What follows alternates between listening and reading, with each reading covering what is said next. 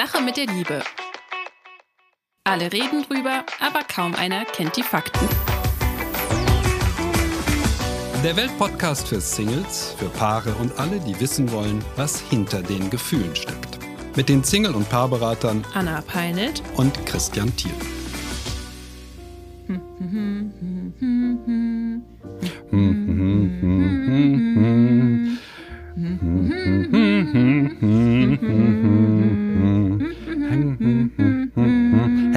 Fantastisch, Wahnsinn. Was war denn das jetzt nun?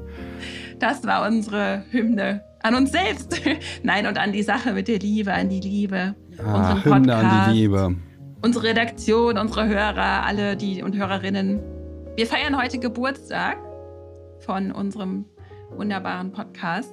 In dieser schnelllebigen Zeit haben wir es geschafft, drei ja. Jahre, drei Jahre mhm. schon hier herauszukommen. Und jetzt will ich ja, ja mal, du, du hast ja dieses Konzept des Beziehungsversuchs hier auch in diese Sendung gebracht. Ne? Alle Klientinnen sagen, sprechen bei mir immer von Beziehungsversuch. Ja. Vieh. Du, du, du, du benutzt den Begriff etwa gar nicht.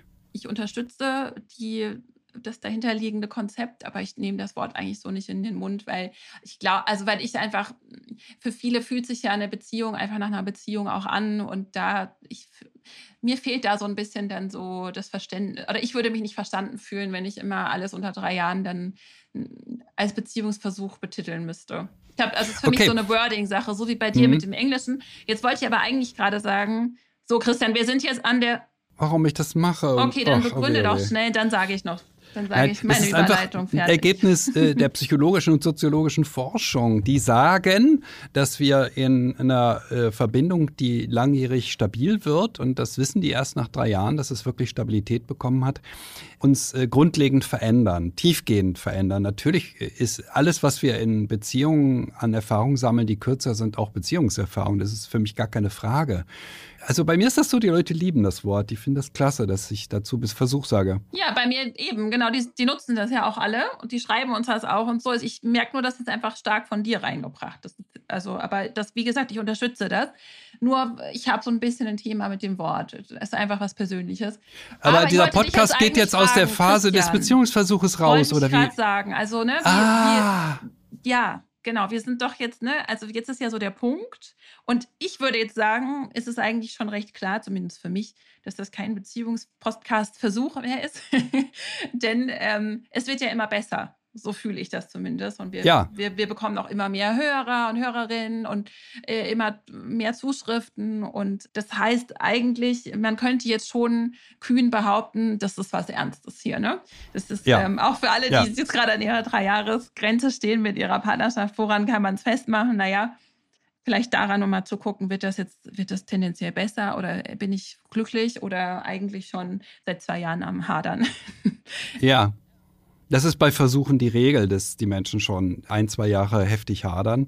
Wir müssen wirklich mal was sagen, auch zum Erfolg. Also mit äh, Interesse, Begeisterung und haben wir zur Kenntnis genommen, dass wir denn bei Apple hier und da und ab und an und immer mal wieder auf Platz 1 stehen, ja. der Podcast zum Thema Liebe. Meine Güte. Wie schön. Wahnsinn. Und das ist bei Spotify nicht anders. Da stehen wir auch manchmal da, manchmal auf zwei oder drei. Also wir sind ganz weit oben. Dafür sagen wir an dieser Stelle natürlich ein herzliches Dankeschön an alle, die hier hören und offensichtlich, also die erzählen allen Freunden, hey, hör mal diesen Podcast. Es ist ja auch der Algorithmus, das und diese wissen wir. positiven Bewertungen und diese lieben Nachrichten. Ja, Vielen, vielen Dank, vielen, vielen, vielen Dank. Dank. auch für die vielen, vielen Briefe, die wir immer wieder bekommen, die wir alle lesen, äh, nicht alle beantworten können. Das ist tatsächlich nicht möglich, ja, genau. Hm? Und ich wollte für noch was Danke sagen, weil das ist das, was mich persönlich immer am meisten berührt und das ist das Durchhören, das sogenannte Durchhören. Ja. Ich habe mich jetzt durch alle Folgen durchgehört mhm. und ich mhm. sitze dann im Altar und denke, boah, ja, die Leute sprechen von Suchten und Bingen. Also genau das, worüber sich jede Netflix-Serie freut. Das erreichen wir hier auch. Ja. Und es ist für viele eine Hilfe. Es ist eine Hilfe für sie, Dinge zu klären. Aber es ist für mich auch eine Hilfe. Nichts hat meine Arbeit als Berater so sehr erleichtert, wie die Tatsache, dass die Menschen, die zu mir kommen, vorher schon gefühlt tausend Folgen Podcast gehört haben. Mhm. Natürlich sind es nicht tausend, so weit sind wir noch lange nicht. Aber es hat das wahnsinnig vereinfacht, weil die kommen einfach gebriefter. Die wissen genauer, dass sie bei mir richtig sind und die haben einfach schon ganz viel gehört. Manchmal sage ich dann in der Beratung einen Satz und dann sagen die, ja, ja, habe ich im Podcast gehört, den Satz kenne ja. ich schon. Das ja. ist dann auch ganz lustig. Ja, ich finde das auch so schön, immer wieder, ja, Anna, auch danke, jetzt was du wieder gesagt hast, das hilft. Und ich glaube, wir, wir geben hier echt auch schon sehr, sehr viel mit und gleichzeitig bekommen wir dadurch im Gegenzug auch immer wirklich super Klientinnen in meinem Fall, Klienten und Klientinnen in deinem Fall, äh, obwohl ich habe auch Klienten, ja, die einfach sehr, sehr, sehr, sehr interessiert am Thema sind und die uns schon sehr gut kennen, die auch wissen, ich will eigentlich mit ihr oder mit ihm arbeiten. Das ist, das ist eine ähm, sehr angenehme Sache, ja. Und wir haben uns aber heute überlegt, wir wollen gerne unsere Top 3 äh, Themen nochmal ansprechen. Ne? Drei Kerzen anzünden, dreimal tröten, dreimal Hip Hip Hurra ja. auf, auf äh, unsere Sache mit der Liebe und haben dazu die Redaktion gefragt, was waren denn die drei Themen, die dieses Jahr am meisten, weil es ist ja gleichzeitig auch wie so ein Jahresrückblick ne? und gleichzeitig aber auch unser, unser Jahr, ähm, die dieses Jahr besonders gut liefen. Wollen wir mal anfangen mit dem ersten? Ja. Ja, ja, hier machen wir jetzt eine kleine Kunstpause, damit die Redaktion hier ein Hip Hurra einspielen kann mhm. oder irgendwas Nettes, um uns zu feiern. Ja. Es ist ganz interessant, wer auf Platz 1 steht, ne? Mhm. Eine Folge. Warum? Wir haben ja jedes. Ja? Warum es wichtig ist, auf Augenhöhe zu daten. Das hätte ich jetzt nicht als erstes gesagt. Ich hätte als erstes gesagt, es war die Neujahrsfolge, die kam am 2. Januar erst, aber ist ja die Neujahrsfolge. Das war total schön. Also die Neujahrsfolge hat so richtig reingehauen, ne? warum es wichtig ist, auf Augenhöhe zu daten. Eines unserer Lieblingsthemen, eines unserer Kernthemen, eines, was wir so gerne machen. Augenhöhe, Augenhöhe, Augenhöhe. Ja. Ja. Ich ja. glaube, wir haben beide die Folge äh, nicht im Kopf gerade, was wir da eigentlich gesagt haben. Ne? Deswegen dachte ich immer so, lass uns doch jetzt einfach nochmal, weil das schon so lange her ist, nochmal kurz ergänzen, was würde uns jetzt ad hoc einfallen, warum es wichtig ist, auf Augenhöhe zu daten, um hier nochmal was zu ergänzen. Vielleicht wiederholen holen wir uns an der Stelle auch, aber auch wir entwickeln uns ja weiter. Vielleicht sagen wir jetzt hier nochmal was, was ergänzend zu dieser Folge Sinn machen könnte. Christian, warum ist es wichtig, auf Augenhöhe zu daten? Ja, Erstens wegen der Ähnlichkeitswahl. Ähnlichkeit äh, führt ohnehin dazu, dass Menschen sich wohler miteinander fühlen. Und zweitens, weil Hierarchien dazu tendieren, mh, äh, dass sich äh, derjenige oder diejenige, der, der Mensch, der unterlegen ist, dafür recht.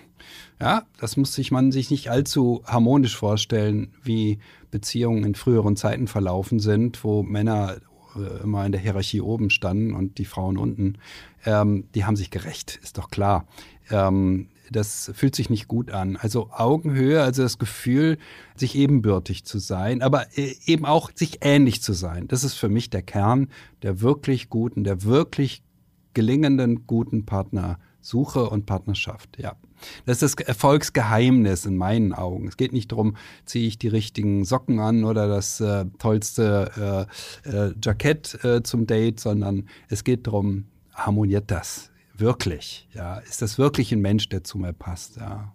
Und äh, Beziehung lebt dann aber auch wieder von Unterschiedlichkeit. Ja, beispielsweise allein schon in den in heterosexuellen Beziehungen Unterschiede äh, Mann und Frau. Und hier finde ich es schön, dass du auch gesagt hast, also die Gleichwertigkeit, auch hier die Gleichwertigkeit, nicht nur die Ähnlichkeit, sondern auch die Unterschiede, in die wir uns auch verlieben, Qualitäten, die wir vielleicht selbst nicht mitbringen. Das gilt auch für gleichgeschlechtliche Beziehungen.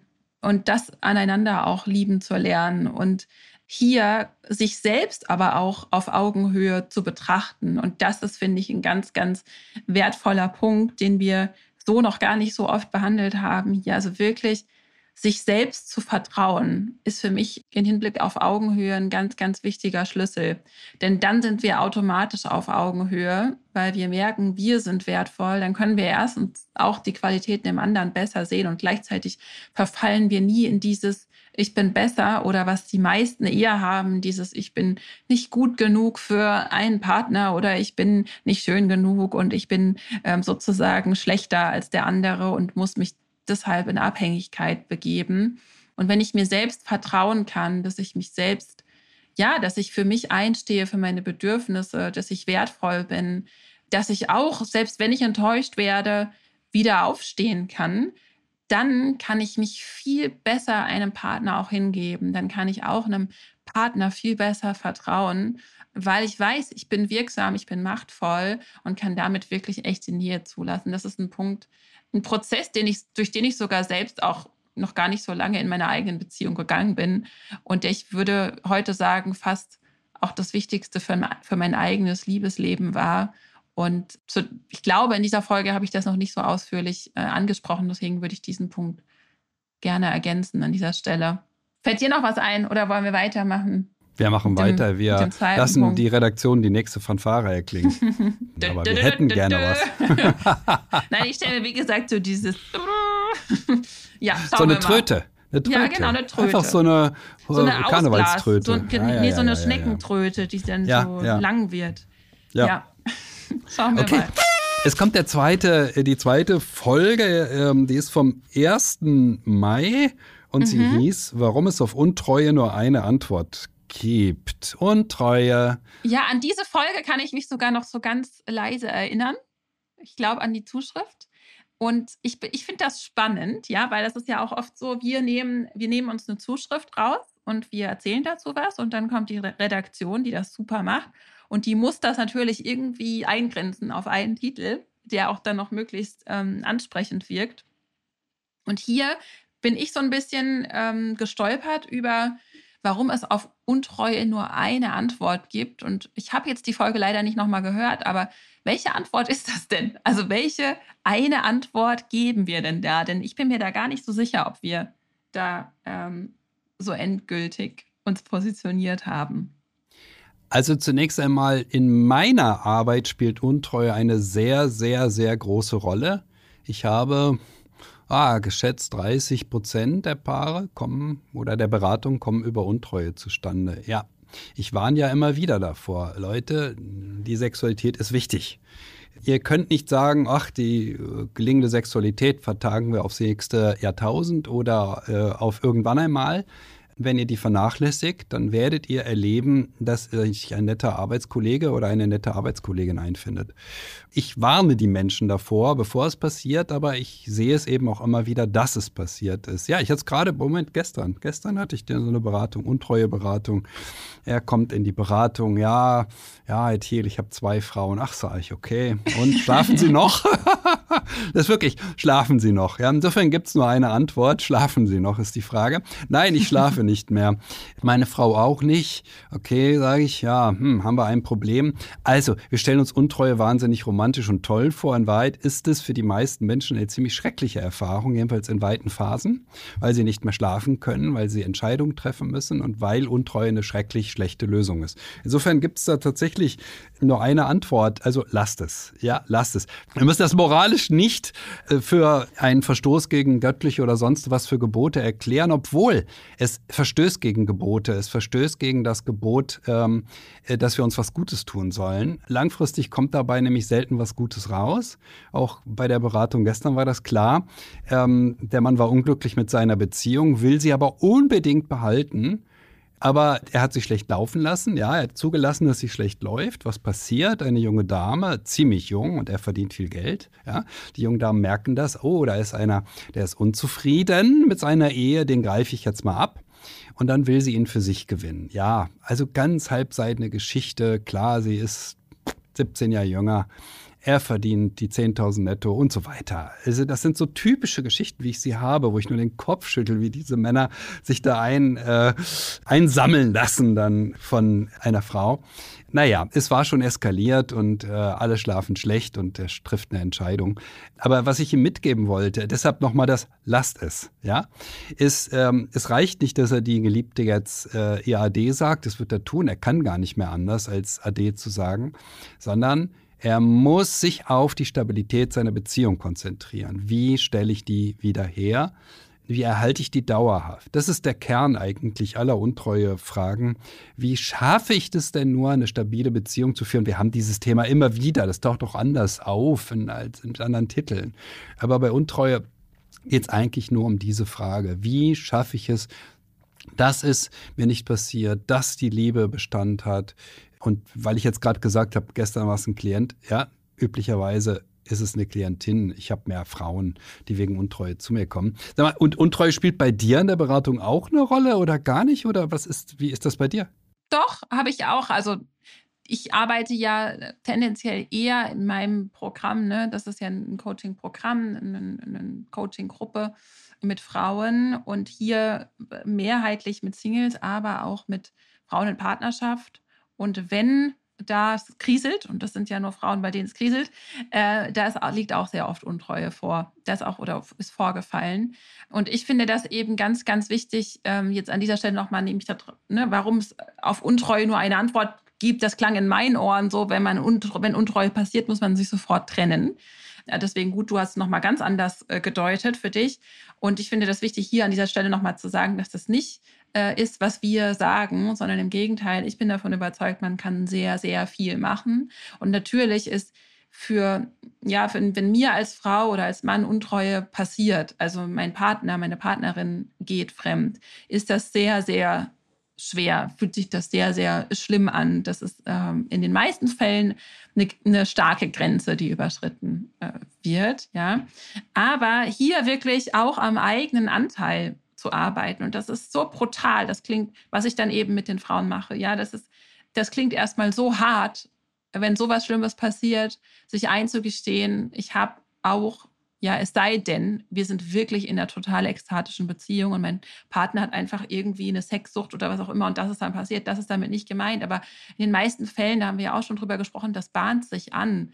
Und wenn wir hier bereit sind, dann auch hinzuschauen und Verantwortung für den eigenen Teil, Anteil zu übernehmen, und das ist ein, das kann ein harter Prozess sein, aber dann stellen wir auf jeden Fall sicher oder ist es wahrscheinlich, dass wir A, Vorwürfe loslassen können und das brauchen wir, um wieder Nähe herstellen zu können in Beziehungen. Oder eben in der nächsten Beziehung früher zu erkennen, worauf das Ganze hinausläuft und auch den eigenen Anteil ähm, mitzubedenken. Ja. Und das ähm, auch hier wieder, ähm, wir feiern ja immer hier die, die Verantwortung, die Selbstverantwortung in der Liebe. Und das ist ein wichtiger Punkt an dieser Stelle, was nicht heißt, dass es nicht eine leidvolle Sache ist, die da passiert. Ja, nur so kommen wir aus dieser, aus diesem Leid auch raus, wenn wir bereit sind, dann zu verzeihen und mitzukreieren oder wirklich dann notfalls das Modell zu wechseln. Ja. Ich muss zum Thema Untreue noch was sagen, was ganz, ganz Wichtiges, was äh, dich vielleicht sogar überrascht. Also, die Untreue, das Thema Untreue ist der eigentliche Grund, warum es diesen Podcast gibt. Und das kam so. Ich bekam natürlich als Berater pausenlos Anfragen und immer wieder von der Presse und die wollten irgendwas von mir. Und auch zum Thema Untreue bekam ich immer wieder Anfragen und die wollten immer das Gleiche. Herr Thiel, haben Sie nicht ein Paar für uns, wo es zu Untreue gekommen ist und das ist gut ausgegangen? Ich sag, sehen Sie mal, ich kenne nur Paare, wo das schlecht ausgeht. Warum wollen Sie unbedingt ein Paar, wo es gut ausgeht? Und dann kommt die nächste Redaktion und sagt, Herr Thiel, wir hätten gerne einen Mann, der zwei Frauen hatte und wo das alles gut ausgegangen ist. Ich sage, nein, Sie kriegen von mir keinen Mann, wo das gut ausgegangen ist. Das geht nämlich sehr oft schlecht aus. Und jetzt sage ich mal den schlimmsten Fall. Das ist das, weshalb ich sage, Untreue kann sehr unmoralisch sein im Sinne von, ich schade mir. Ja? Ich hatte mal einen Mann in Beratung, der ist untreu geworden und drei Wochen später war er in der Psychiatrie. Ja, er, wegen schwersten Depressionen. Mhm. Er hat sich damit also massiv geschadet. Ähm, dazu kam, dass äh, seine Ehefrau ihn da auch noch rausholen musste und ihn in eine vernünftige Einrichtung bringen musste. Also, was passiert? Die Medien tun immer so, als sei Untreue eigentlich gar nicht so schlimm. Ja, aber ich in der Beratung sehe, dass bei Untreue sehr, sehr oft einer der Beteiligten oder mehrere der Beteiligten zumindest kurz vor der Einweisung in die Psychiatrie stehen oder kurz vorm Nervenzusammenbruch stehen. Ja? Was in der Regel über Schlaflosigkeit läuft. Die Menschen schlafen nicht mehr ruhig, weil das Gefühlsleben sie zutiefst aufwühlt und wach macht, jede Nacht wach macht. Das destabilisiert die Menschen und dann kriegen sie irgendeinen Kollaps. Irgendeinen, ja? Und das wollen die Medien uns immer nicht sagen. Und dann habe ich mich so geärgert darüber, dass ich gesagt habe, ich möchte endlich eine Sendung haben, in der ich sagen kann, was ich denke. Ja, und ich möchte in keine Talkshow mehr, wo dann einer sitzt, der sagt, wie cool das Fremdgehen ist und ich habe dann anderthalb Minuten Zeit zu erzählen, was ich von der Liebe halte ich will nicht mehr. Ich war wirklich pappsatt davon und ich war reif, reif für eine Entwicklung hin dazu, ein Format zu haben, wo ich endlich mal Raum habe und ein bisschen was sagen kann. Außer wenn Anna mich nicht lässt. Genau.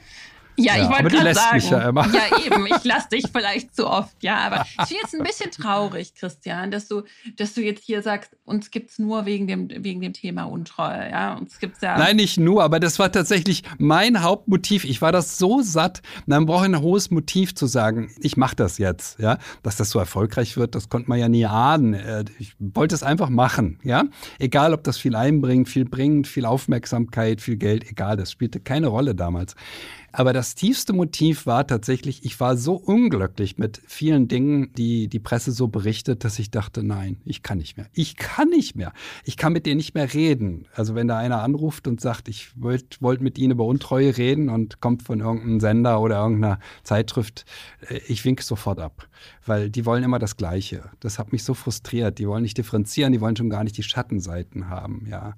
Nein, natürlich gibt's, äh, hat sich im Laufe der Zeit mehr entwickelt, als nur, dass es mir darum ging. Ja, das ist völlig klar. Ja. Ja, und natürlich haben wir diesen Podcast hier gemeinsam ins Leben äh, gerufen und co-kreiert. Ja, das ist ja, ganz wichtig ja. an dieser Stelle zu sagen. Ja, ja. Weil wir die gemeinsame Vision hatten. Christian, das müssen wir jetzt hier nämlich vorleben. Als wie macht man das in einer Beziehung? Ja, da sagt, ja, sagt man dann auch, was ist denn unser gemeinsames hinzu? Über die Liebe aufzuklären und äh, dieses, äh, dieses Prinzip der der Selbstverantwortung ähm, immer wieder, ja, auch zu teilen, zu, zu erbitten und auch zu helfen, wie man das denn leben kann. Das bringt uns zur, zur dritten Folge, zum, zum dritt, zur dritten meistgehörten Folge dieses Jahres. Das ist die Frage, was ist Liebe und wie können wir sie dauerhaft erhalten? dem du so lange auf die Untreue eingegangen bist. ich bin ja immer so jemand, ich, ich sage, ich gehe ja immer auf das hinzu mehr. Ne? Also das merkt man auch so, dass ich das sehr oft betone. Was ist denn dein Hinzu oder was willst du denn eigentlich? Und die, deswegen gefällt mir diese Frage schon viel besser. Wie können wir sie dauerhaft erhalten? Also eine Sache hast du ja schon gesagt, nicht untreu sein. und gleichzeitig heute Morgen habe ich am Frühstückstisch mit einer anderen Mutter gesessen und ähm, die Nächte sind einfach bei uns immer noch ziemlich anstrengend. Und ich habe gesagt, ja, oft wird ja dieses Mutter sein mit der absoluten bedingungslosen Liebe gleichgesetzt. Und das wiederum, das macht auch einen großen Druck auf Frauen, weil da kann ich mich einschließen. Da denkt man so, na gut, aber ist jetzt nicht so, als wär, wär ich, würde ich immer cool bleiben oder als würde ich alles total toll finden, was mein Kind macht oder wäre immer bereit, mein eigenes Ego dafür aufzugeben. So ist es nicht. Aber was ich dabei ganz spannend fand, äh, war wirklich, das kam mir dann in dem Moment, würden wir unseren Partner oder unsere Partnerin mit einem auch nur ähnlichen Blick betrachten, nur ähnlich äh, viel Energie wie ins, ins Kindergroßziehen reinstecken. Oder manche Menschen haben vielleicht einen Job, der sie sehr vereinnahmt, dann hätten wir alle ziemlich ekstatische Beziehungen, die sehr lange auch äh, wunderbar, toller Sex, äh, super schöne äh, Überraschungsurlaube, was wir uns sonst noch alles wünschen würden, äh, bekommen. Und deshalb würde ich sagen, auf die Frage, was ist Liebe, und ich weiß nicht, ob ich das damals schon gesagt habe, aber was mir hier ergänzend einfällt, ist, sich einander, aber eben auch sich selbst und als Paar unbedingtes Glück wünschen. Also diese, un, diese Bedingungslosigkeit. Ja, was nicht heißt, ich mache alles, was du willst und gebe mich selber auf. Nein, ich mich auch. Aber das ist letzten Endes der Schlüssel zu erfüllter Beziehung, Bedingungen erfüllen. Ja, dass ich mich und den Partner annehme, mich einlasse, wenn ich mich vor allem eingelassen habe, dann auch zu sagen, das hat einen Grund, also nehme ich dich jetzt an. Und wenn ich zurückgewiesen werden könnte, dann weiß ich, ähm, ich, ich, ich ja, das Risiko gehe ich eben ein, weil das, weil das, das sich sehr, sehr lohnen kann. Und ich bin auch bereit, dem anderen das zu geben, selbst wenn ich vielleicht dann erstmal mehr gebe. Oder dass das vielleicht nicht meine eigene Idee ist von dem, wie er sein sollte und was er zu brauchen hat. Äh, das von mir auf ihn zu projizieren. Es gibt so einen schönen englischen Spruch, ich versuche es mal auf Deutsch für dich zu sagen. Ja, also die Magie, die du suchst, die liegt in der Arbeit, ähm, die du vermeidest. Und das ist wirklich eigentlich. Das klingt auf Englisch bestimmt besser, sag's mal auf Englisch. Das, das klang auf Deutsch so plump. Ja, aber das ist ähm, ja Magic. Ja, the magic you're looking for lies in the work you're avoiding. Oder ja, so in der Art. Und das ist einfach, ich finde, das ist wirklich, da ist die Selbstverantwortung. Dieses, wir haben alle eine Wahl jeden Tag in Beziehung. Wir haben alle eine Wahl auf Partnersuche. Und dieses, das ist auch was, was ich mir fürs nächste Jahr ähm, vornehme für unsere Zusammenarbeit da noch mehr auch dran zu appellieren, die Menschen bei der Selbstverantwortung auch zu packen. Das ist das, was ich in meiner Arbeit immer mehr und mehr tue, weil ich das selbst auch mehr und mehr lebe. Aus diesem, oh, jetzt ist mein Partner aber so, sondern nein, ich kann diese Beziehung sehr, sehr, sehr viel mitgestalten. Und auch nicht, na, den will ich nicht und den will ich nicht, aber einfach mal wirklich zu sagen, ich habe ganz viel in der Hand und ich kann so viel umgestalten und mitgestalten.